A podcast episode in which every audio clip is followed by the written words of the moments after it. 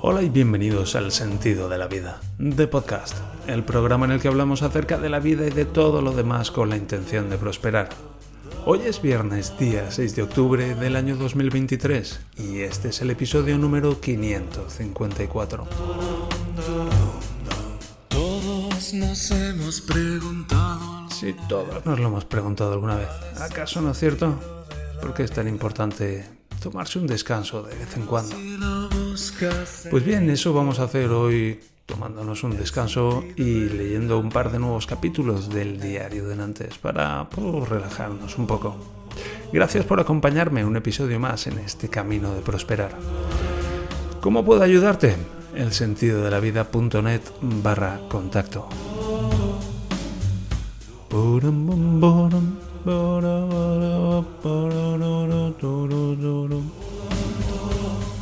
Bien, como digo, hoy vamos a proceder con la lectura de un par de episodios, de un par de capítulos de El Diario de Nantes. Lo estoy diciendo bien, es el Diario de Nantes. Es el Diario de Nantes. Un saludo a todos los que estáis por ahí y un saludo a ti que estás escuchando. Gracias por estar ahí. Así que en cuanto termine la entradilla voy a meter ya directamente porque son un par de capítulos que se van a hacer un poco largos y los quiero meter en los 20 minutos. Así que en cuanto termine la entradilla voy a pinchar el... Voy a pinchar el himno de Francia y vamos a proceder a caminar por las calles de París. Venga, poco más, poco más. ¿Todavía queda algo por ahí? ¿Hay unos compases? Vale, ya está. Adentro la marsellesa. Caminamos por las calles de París. Debajo de nosotros los aluquines bajo nuestras botas mugrientas porque venimos de podar el campo. podar el campo. Yo sé de dónde sale eso. Venimos de podar el campo y de recoger patatas y cebollas y ahora estamos en la capital, en París, y caminamos por las calles empedreadas con Marianne y su puta madre y los tanques y todo resuena por las calles eh, de estas de las calles que llevan a la calle del triunfo al arco del triunfo las como coño eh, los par los campos elíseos los putos campos elíseos Así que caminemos hasta el arco del triunfo y no sabemos si guillotinar al rey o quemarlo de una puta vez. Pero vamos a hacerlo. Adelante.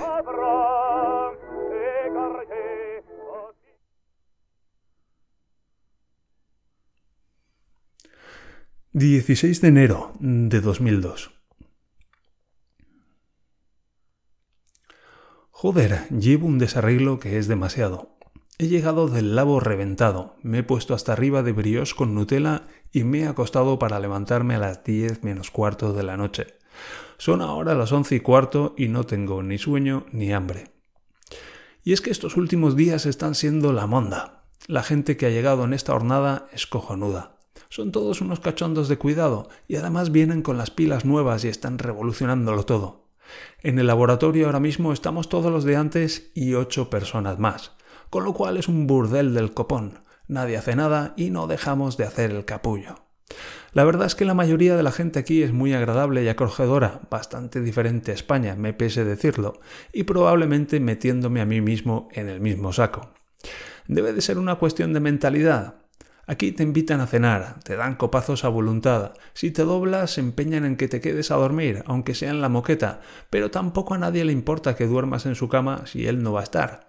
En fin, una especie de compañerismo que no se ve a menudo en la piel de toro, y mucho menos en mi escuela, donde están esperando a que te des la vuelta para darte la puñalada.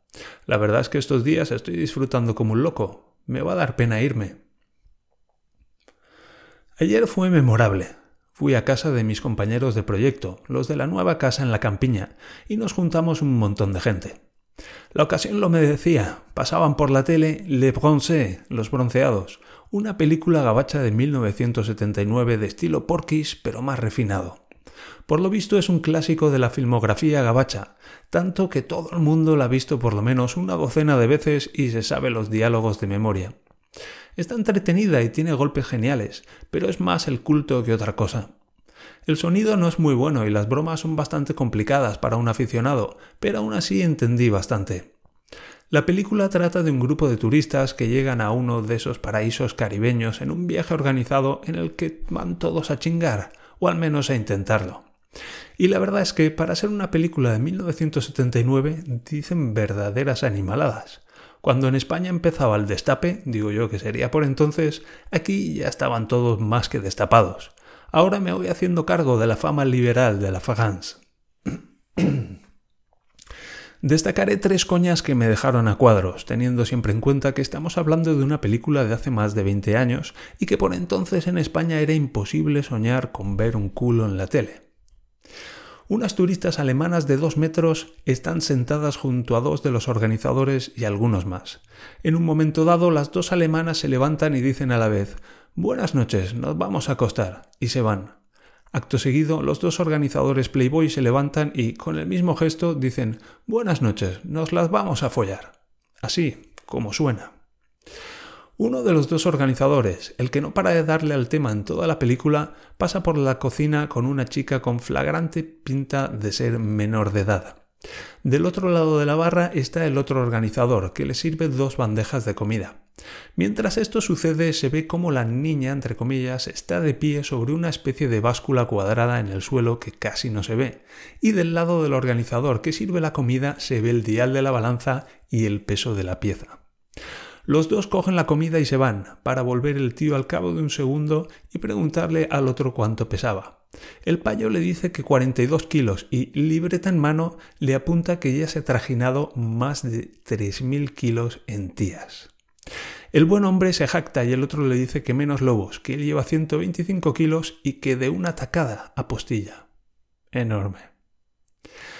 Al día siguiente del gag anterior, el organizador que se trajina a la chica está sentado a la mesa con una pareja mayor y otro tío. En esas ve a lo lejos a la niña y dice, palabras textuales, traducción libre, la niña esa, sí, es pequeña, pero le encanta la polla. El payo se recrea bastante más, pero básicamente se limita a una serie de animaladas atroces. En esas la niña alcanza la mesa y se dirige a los señores de delante del organizador. Buenos días, papá. Buenos días, mamá. El padre le mete una hostia que la deja temblando y el organizador se pone las gafas de sol y con un desolé se da el piro. Por lo visto ya hace 20 años lo arreglaban todo con el desolé. ¿Eso no acojonante que en una película de hace 20 años se digan semejantes animaladas? Si hoy en día pasaran algo así en España en horario de máxima audiencia, el defensor del pueblo iba a tener una agenda bastante apretada al día siguiente. Aquí en cambio están esperando todos los años a que la pongan en la tele, más de 20 años de ventaja nos llevan, me temo. Después de ver el peliculón, que como digo me dejó flipando, la conversación derivó por diferentes derroteros hasta que alguien sacó, no sé todavía muy bien cómo, el tema de la monarquía española. Aquí hace ya muchos años que le dieron la patada al último rey, y están orgullosos hasta las cejas de su república. Sin embargo, después de un buen rato de discusión al calor de unos copazos, acordamos que las historias de ambos países son muy diferentes y que probablemente la monarquía y el parlamento pudieran convivir siempre y cuando el rey se limitara a cumplir una mera tarea de representación. Mis dos compañeros de proyecto mantenían las dos posturas más opuestas. Uno, el más cachondo, se empeñaba en una vez todos de acuerdo, volver sobre el punto de que nadie estaba genéticamente predestinado a hacer nada, más bien hereditariamente o lo que sea.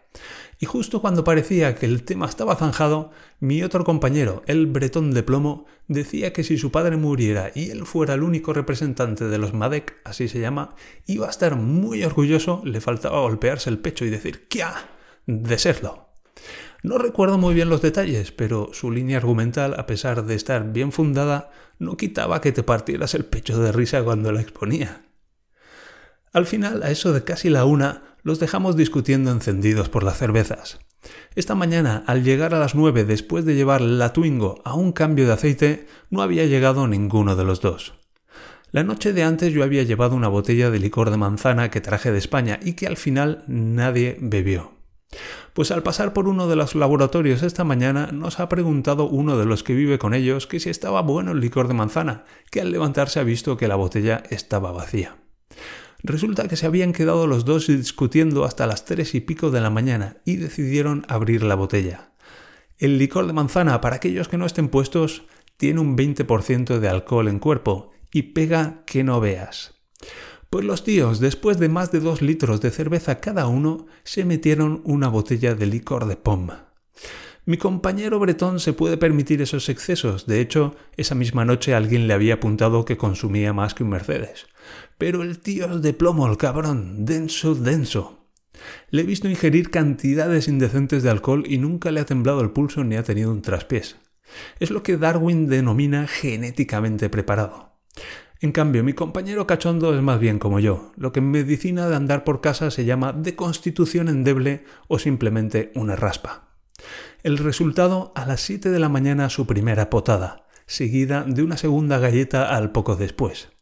Al final se ha conseguido manifestar a las 2 de la tarde en el laboratorio en un estado tirando a lamentable.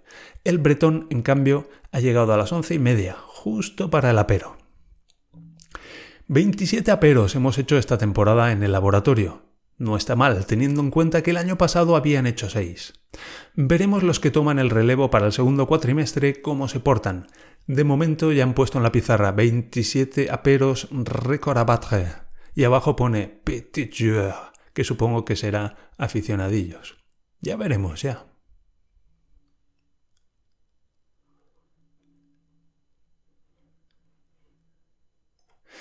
20 de enero de 2002.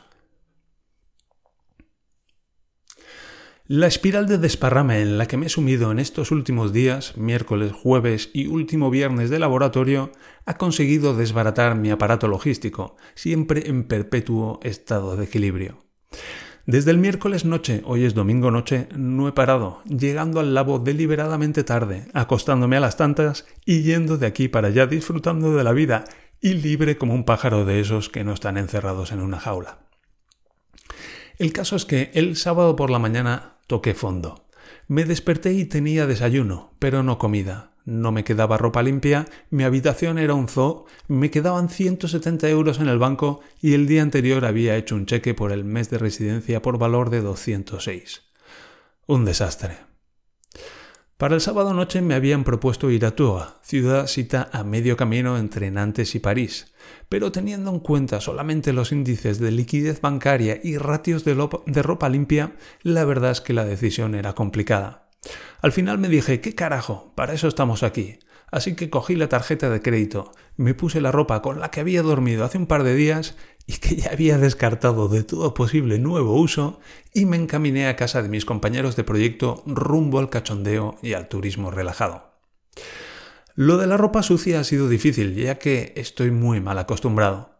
El problema suplementario es que mañana por la mañana me voy de jornadas políticas una semana y sigo sin tener ropa limpia porque no venden fichas para las máquinas durante los fines de semana. Así pues, he descubierto que la ropa, al contrario de lo que las madres nos han hecho creer durante años, tiene varios estados, como la materia. Olvida todo lo que conocías hasta ahora. No existe limpio ni sucio, sino todo un maravilloso espectro de guarrería que solo el ojo más experto es capaz de apreciar. No me voy a extender demasiado en el tema de la ropa porque tengo previsto hacer unos anexos cuando vuelva a España donde expondré mis últimos descubrimientos sobre la materia, pero en resumidas cuentas la frase es si no cruje, te lo puedes volver a poner. Existen matices, pero este pequeño lema de fácil aplicación te va a permitir descubrir un nuevo universo de posibilidades dentro de la cesta de lo que hasta ahora conocías en tu ignorancia como ropa sucia. En cuanto al dinero, afortunadamente las entidades patrocinadoras de todo este sarado han reaccionado rápidamente, con lo cual espero tener dinero en el banco antes de que el Barbas intente cobrar el cheque. Aprovecho para saludar desde aquí a mis padres, sin los cuales esta experiencia nantina, así como otras anteriores y espero que otras posteriores, por pedir que no quede, no habría sido posible.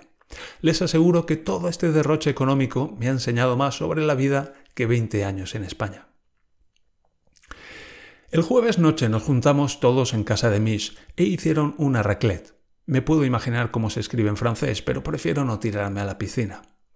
Consiste en cocer, creo, patatas al vapor para luego tirarles queso por encima. El queso es especial de raclette y se funde en un aparato diseñado al efecto que trajo uno de los chavales.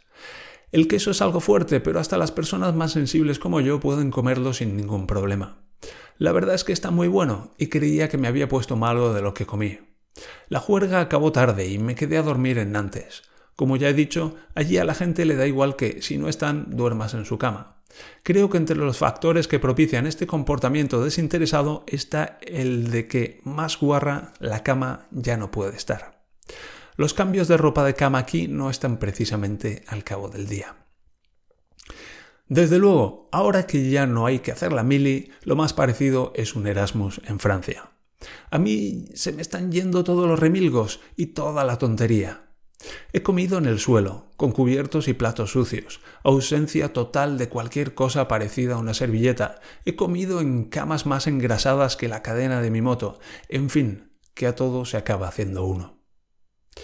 Al día siguiente llegué a, a casa a las diez y media de la mañana, pero antes pasé por el laboratorio para comprobar que mis amigos habían llegado a las ocho de la mañana.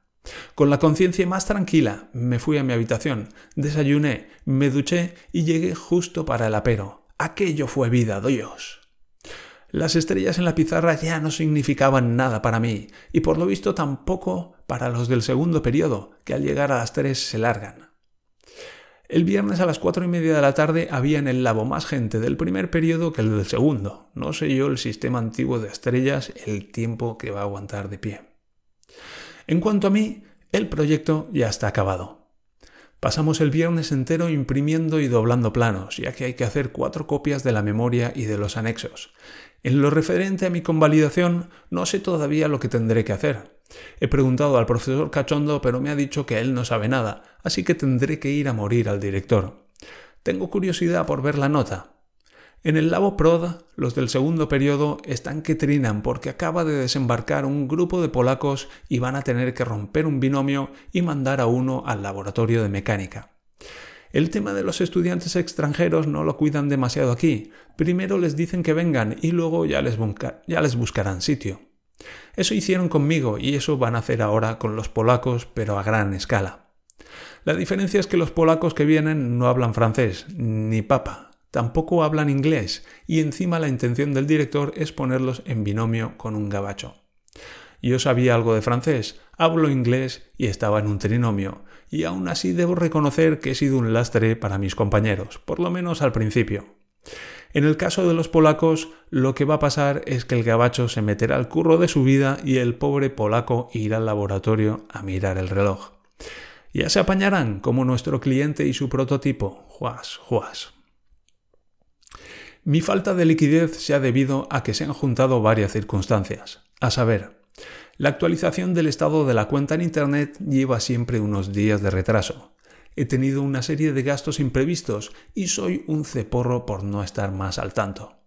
Quizá esta última razón haya sido la que ha inclinado definitivamente la balanza para tirarla de la mesa. El tema de los gastos imprevistos también ha sido un apartado importante, sin ir más lejos, el otro día me arrancaron 60 euros del cambio de aceite de la Twingo. Vale que lo hicieron en 20 minutos, pero la de cosas que haría yo en 20 minutos por 60 euros. Luego, por un carrete de fotos mixto, la mitad jodidas y la otra mitad superpuestas, me soplaron 16 euros más.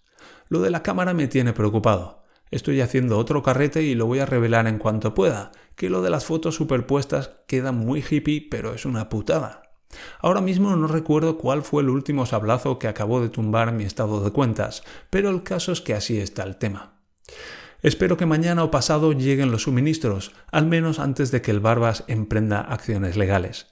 En realidad no va a pasar nada, quizá un pequeño descubierto, pero así le doy más dramatismo a la situación y esto luce más. La noche en Tours estuvo bien. El profesor Cachondo había ido a no sé qué rollo de parte del ICAM y estos habían planeado ir a pasar la noche allí. Yo no estaba incluido en principio y el precio por apuntarme a última hora fue dormir en la moqueta. Para aquellos a los que les pille de nuevas o ya no se acuerden, les diré que el suelo está como una puta piedra y que lo más fácil es no pegar ojo.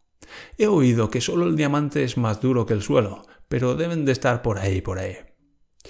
Llegamos a las 7 y nos reunimos con el profesor en un bar. Fuimos de bar en bar hasta las 9, momento en el que me metieron a la fuerza en un marroquí. ¡A mí! Creo que ya he dicho que soy especial para las comiditas, pero esta mili me está haciendo un hombre. En realidad el cuscús es como un cocido, pero con sémola en vez de caldo, y el vino gris ese que sirven no está mal del todo. Lo de la sémola es un invento. En el comedor de la escuela la ponen bastante a menudo. No está mal y, juntada con mucha agua, llena el buche que no veas. Tiene toda la pinta de ser arroz molido, pero me han contado que creen que sale del trigo. Da gusto ver que estamos al tanto de todo lo que nos llevamos a la boca. Espero que el soplo de aire económico llegue pronto, porque la noche salió por un pico. Solo en el marroquí pagué casi 20 euros por el puto cuscús, y luego una de las rondas que pagué me salió a casi 20 euros más. No fue el precio lo que me indignó, sino la mierda que nos dieron a cambio. El bar se llamaba El Torpedo, y la bebida especialidad de la casa era, como no, el torpedo un timo flagrante que se manifestaba en una especie de ponche a base de ron, canela, plátano y alguna otra fruta, flotante a un precio casi insultante. Tres euros por un vaso de cocina de un zumo de frutas del bosque en el que la proporción canela-ron rondaba el 5 a 1. La verdad es que en cuanto uno sale por aquí se deja un pico a nada que haga, Ahora, con la llegada del euro me estoy dando cuenta de que el nivel de vida de España es una ruina. Desde luego somos el lastre de Europa, nosotros y alguno más. Espero que cuando lea esto de aquí 10 años me ría tanto de esta última frase como espero reírme de todo lo demás. Al final llegamos al hotel a las 5 de la mañana, lo cual es una auténtica barbaridad para lo que se estila por aquí. No hay más que quedarse con el dato de que a las 7 de la tarde ya estábamos tomando el primer copazo. La anécdota de la noche fue cuando, haciendo cola en la puerta de una discoteca, nos encontramos con un grupejo de españoles. Yo me hice pasar por un primo de mi compañero de proyecto cachondo y el otro era un amigo de la infancia.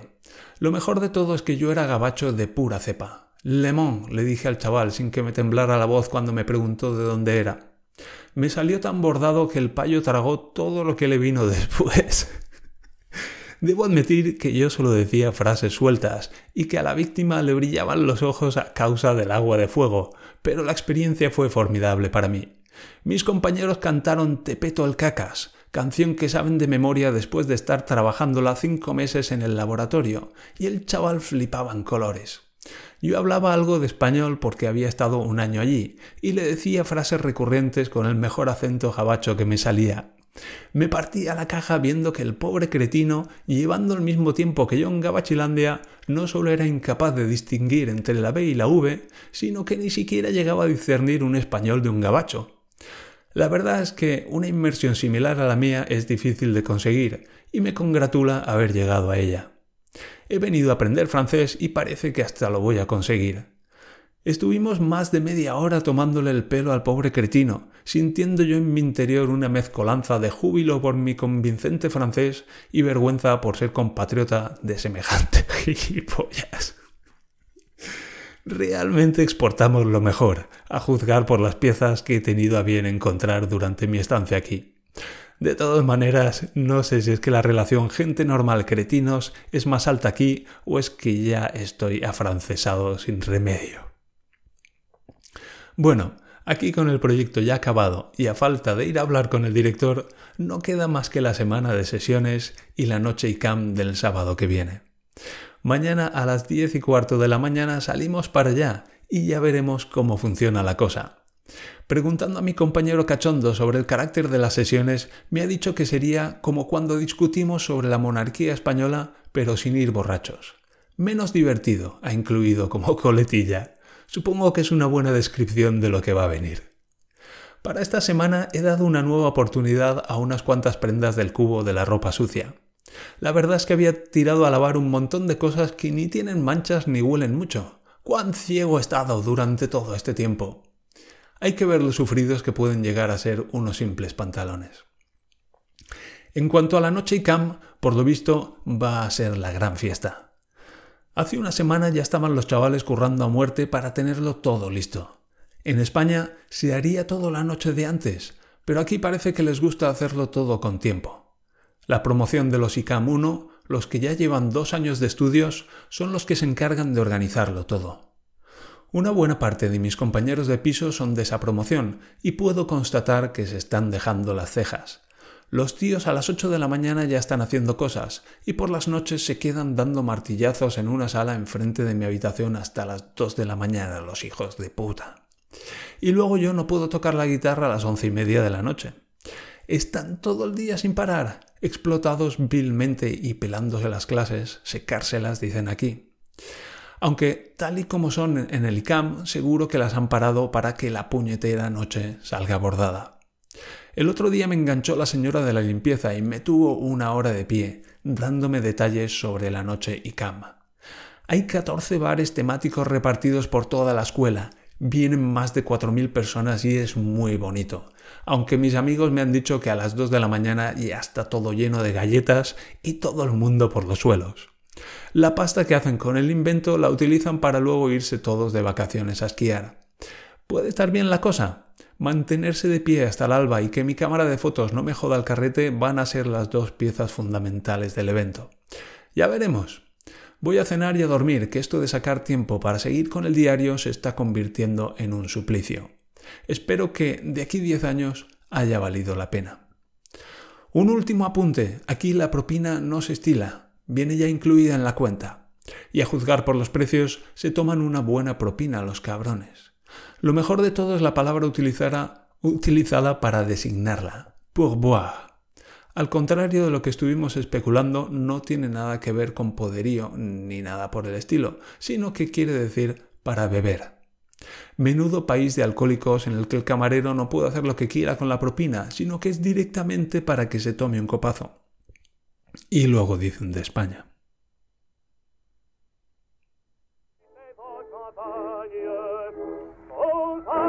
Bien, hasta aquí la lectura de dos nuevos capítulos de El Diario de Nantes. La verdad es que disfruto mucho de leer. disfruto mucho de leer esta mierda. Y, y eso, no solo la propina se llama pourboire para beber en, en Francia, sino que aquí en Alemania se llama Trinkgeld, que es dinero de bebida, dinero para beber. Interesante. Y bueno, pues muchas, muchas anécdotas en ese periodo en el que ya habíamos terminado el proyecto y yo estaba por allí pues estirando la goma y disfrutando más de lo, de lo necesario y de lo normal. Y bueno, pues en el siguiente capítulo leo ya que ya estoy de vuelta de la semanita política de Marras y tengo muchas ganas de leerlo porque recuerdo algunas cosas muy divertidas de entonces. Entonces, pues eso, el viernes que viene leeremos más y luego ya queda la noche y cam y veo aquí París y Carlo. y luego vienen los anexos manual de supervivencia del estudiante Erasmus. Así que bueno, pues iremos leyendo un capítulo o algo así cada viernes, seguiremos con este ritmo y hasta que lo terminemos y luego ya, ya veremos qué hacemos. Así que bueno, pues me voy a ir despidiendo y muchas gracias por estar ahí. Recordad que estamos aprendiendo a prosperar y estamos aprendiendo a apreciarnos, a valorarnos y a respetarnos. Y en definitiva, a amarnos más. También recuerda que puedes contactar conmigo a través del sentido de la vida.net barra contacto y también a través del canal de Telegram, cuyo enlace de acceso puedes conseguir en las notas del programa. Por favor, dale a seguir y dame una valoración de 5 estrellas y así ayudarás a otros a encontrar este programa y a este programa a crecer. Mientras tanto, muchas gracias por acompañarme en este camino de prosperar y nos encontramos en el siguiente episodio del Sentido de la Vida de podcast. Hasta entonces, adiós, au revoir.